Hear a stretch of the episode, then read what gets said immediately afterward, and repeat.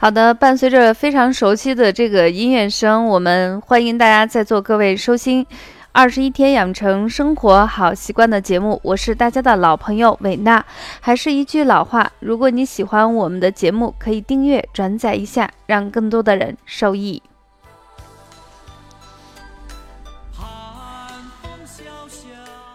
哎呦，这个音乐一起来的时候，我自己感觉一下子记忆回到了八十年代初。嗯，前段时间呢，西安飘了冷冷的小雨，大家就盼望着在小雨节气、小雪节气来临的时候，西安能下一场特别过瘾的雪。其实我这个人思想还是比较敏感，呃，有时候想的也是比较跳跃性。每当这时候，我首先第一个就想到了金庸小说的《雪山飞狐》，所以今天特地的把这个音乐作为开篇的一个音乐。那么这时候就会想起这个《雪山飞狐》里头当年闯王麾下的四大侍卫及其后人为了争夺闯王的遗留宝藏而引起的恩怨情仇。当然，我印象中最好最好的就是开篇的第一个片段，呃，胡斐的爸爸在那个非常冰冷如枯的雪洞之下，他妈妈无意中闯进的那一瞬间的爱情。呃，我第一时间想到的就是这种非常美妙的感觉。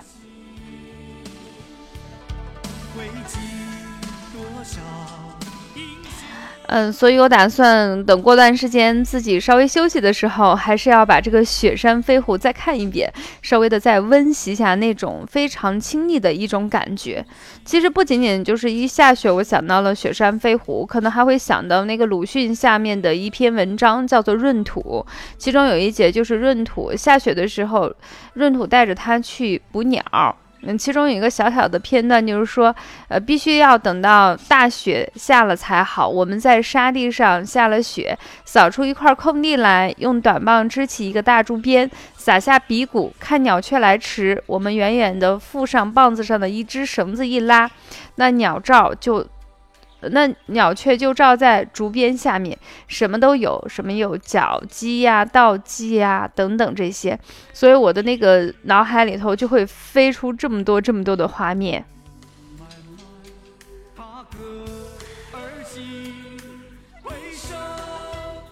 另外一个呢，就是我特别希望，就是每一年下雪的时候，能够一边泡汤一边赏雪。这么多年过去，我印象只有那么一次，时间是恰恰的好。嗯，在户外，特别是在山那个在山里头去泡了一次汤。嗯，但我记得还是非常清楚，那年山底下呢是阴雨天气。但是山上呢，是云海之中有旭日已经喷薄而出，一天之内呢，经历了四季不同的一个特点，然后自己泡在那种温暖、舒适、非常惬意的热水之中，然后看着天空中纷纷扬扬从空中漂亮飘落出来的雪花，就像无数只飞散的蝴蝶在飞，又像是柳絮轻轻的飞舞。天地之间仿佛浑然天成，感觉特别特别好，所以又到了每一年的小曲小雪节气了。所以今天伟娜想跟大家分享的一个主题是我和温泉有个约会。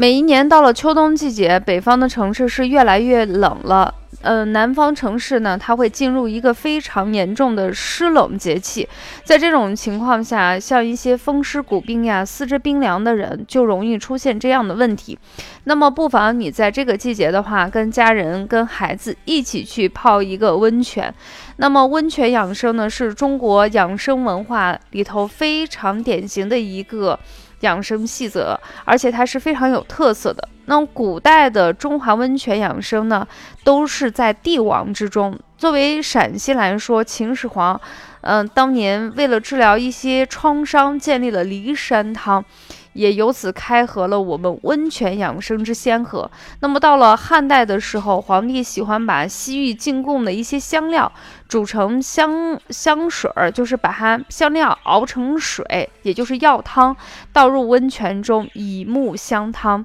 那么在屈原的《离骚》中有云：啊，玉兰兮木方啊，泡泡的那个温泉里头会加各种各样的材料。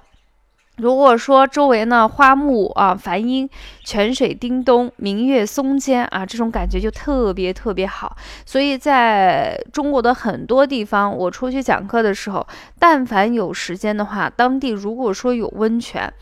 啊，我自己都会去泡一泡。你像硫磺温泉呀、梨温泉呀，还有一些就是比较矿物质含量比较高的温泉，我都会泡过。我记得有一次，除了上次说的在山顶上去泡温泉，是我们陕西太白山的一个温泉。然后经历了一天的四季变化，然后看到了美丽的雪景，你就会觉得你的心情就跟雪花一样，慢慢的变得轻盈起来、轻轻薄起来、清透起来。当然，记得有一次在那个山东威海，我去泡那个温泉。整个汤池就我一个人，因为那段时间呢，可能大家绝大部分人都在上班，所以在周内比较早的时候，一个人置身在那种温泉之中，有一种非常非常舒服的作用。所以到了冬天的时候，天气越来越冷了，我们为什么不效仿古人，嗯，一起去浸泡一些什么人参呀、艾叶呀、菊花等等的一些温泉，让我们的身心变得更加愉悦。那么，明代的大医药家李时珍在《本草纲目》中也记载啊，就是说温泉呢，它有非常好的一个疗伤的作用，而且呢，会让人非常的舒服。那么今天我和温泉有个约会呢，维娜主要是想给大家说说温泉的一些好处，同时也给大家提个醒，在泡汤的时候，你应该有哪些注意的事项。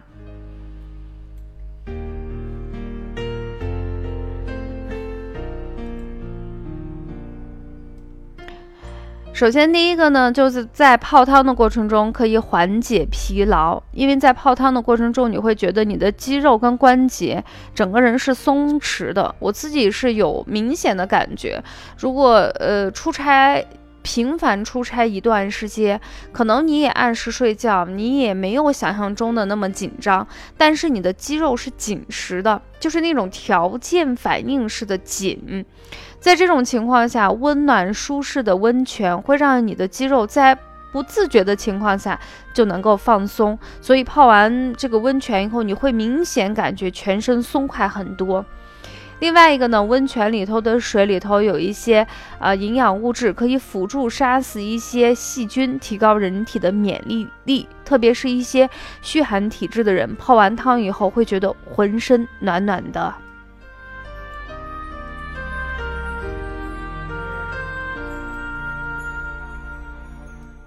其实，在泡汤的时候，我们还是建议，就是如果你身体条件允许的情况下，还是冷热水交替的去泡。嗯，我一般都会这样。当然，首先第一个就是你要看看你的身体情况。如果你的身体情况达不到这种情呃指标的话，你最好还是泡一些温热的温泉。那么对于身体比较健康的一些人来说，我们可以泡一会儿温热的泉，然后再去比较冷的那种冰窟窿泉里头进行冷热交替。那么在这种情况下，它可以更大限度的促进血液的循环，扩张血管，增强人体。的免疫力，而且促进人体的新陈代谢。那么，呃，我们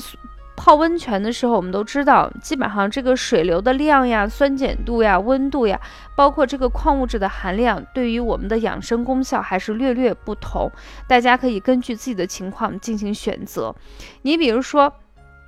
你身体里头，比如说容易出现一些皮肤病。瘙痒，在这种情况下，硫磺温泉还是不错的。那还有一些皮肤比较干燥的人，那你泡一些矿物质含量比较高的温泉还是蛮好的。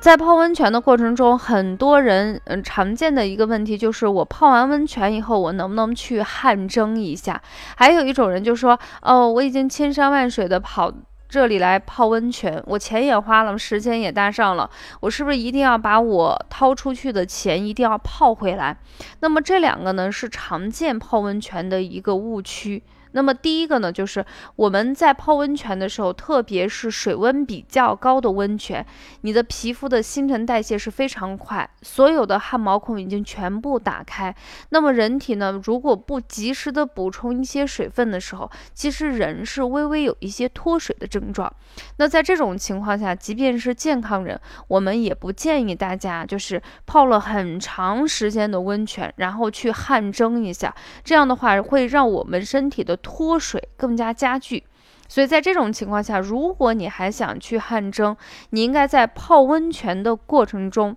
嗯，泡上五到十分钟左右的时候，及时上岸补充一些水分，然后呢再进行汗蒸。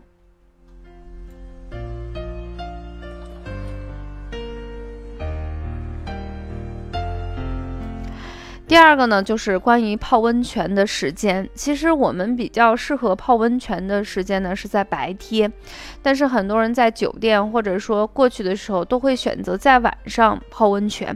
我们都知道，在亥时，在我们的那个十二属相中，对应的是小猪。也就是晚上九点左右的时候，按照正常的情况，我们人应该进入休息的一个状态。如果你晚上七八点钟开始泡汤，泡的时间比较长以后，人就会出现一个兴奋点。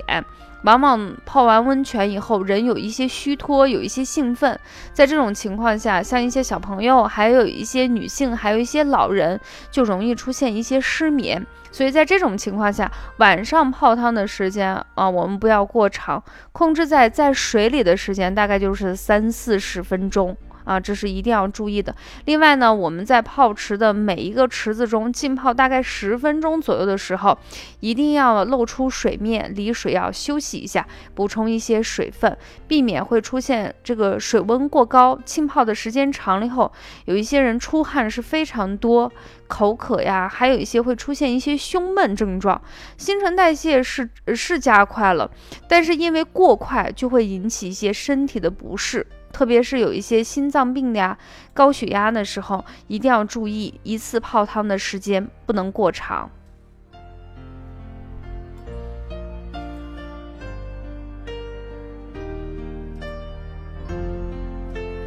另外一个呢，就是我们泡汤的时候还是注意一下顺序。那有一些人呢，就是一。一进去后，四肢冰凉，它就会从那个水温特别高的。我记得西安我们蓝田有一个温泉，它最高的温度是五十一摄氏度，叫做融雪温泉。那有一些老人经常在冬天会看到他们，就是直接一过去就到融雪温泉去泡，泡完以后是全身的气血循环会快速的进行加快，但是因为这个水温比较高，你比如说有一些人本身血糖比较高。对水温的把控就特别不好。其实我们经常在上课和在节目中给大家分享，就是家里头有一些人得了一些血糖比较高的糖尿病，在这种情况下，他平时泡脚的时候你也得注意，避免。他自己对这个水温在后期的时候，他感觉不是很灵敏。在这种情况下，他往往因为对水温感觉不灵敏，导致一些烫伤。那么出去泡汤的时候，也一定要注意，不能选择水温比较烫的。那一般情况下，我们在泡泡温泉的时候，水温是先从跟人体体温比较接的接近的温汤开始，让我们的身体有一个适应的过程。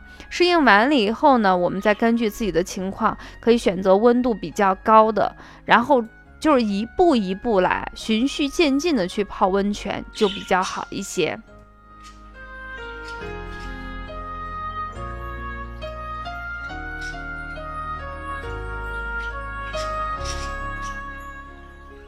还有一个呢，就是我们在特别饥饿或者是特别劳累的时候，不能直接就跳进温泉里头。在这种情况下，我们建议大家先补充一些饮食，或者是我们休息一下。让我们的身体有一个体力的恢复，然后让我们这个不是那种特别饥饿、特别疲劳的状态，我们就迅速迫不及待地跳进温泉之中。我们稍微吃一点饭，然后让自己休息一下。呃，等我们的身体有一个比较基本的一个能量，我们再进行泡汤，这样的话就比较好啦。